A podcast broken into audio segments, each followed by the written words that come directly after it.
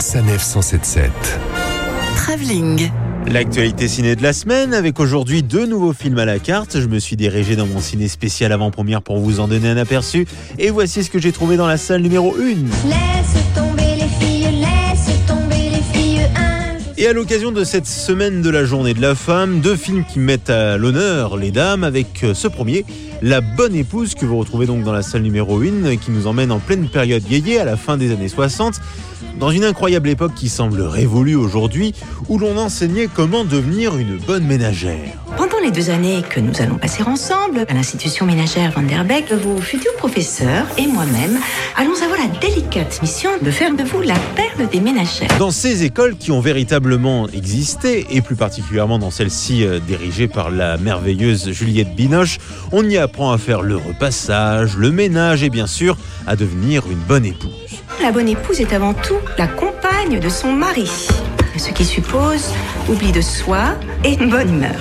Arrête Une chronique donc à la fois amusante mais également corrosive sur les années 60 où soufflait un vent de révolution sexuelle.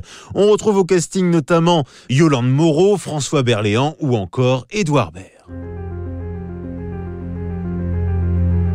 Dans la salle numéro 2, on remonte encore plus loin dans le temps avec le film Radioactive. Plus exactement à la fin du 19e siècle et à l'incroyable rencontre entre Marie et Pierre Curie. Mon intuition me dit qu'il existe un autre élément. Vous croyez avoir découvert un nouvel élément? science est en train de changer.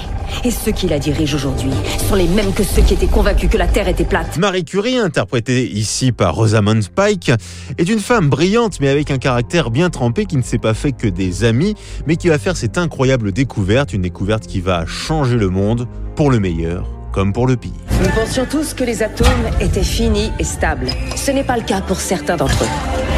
J'ai appelé cela la radioactivité. En résumé, un biopic sous forme de fresque historique bien ancrée dans son époque, qui a le mérite de s'intéresser à cette femme qui a marqué la science du début du XXe siècle, interprétée euh, avec brio par Rosamund Pike, et avec une réalisation assez intéressante qui plus est.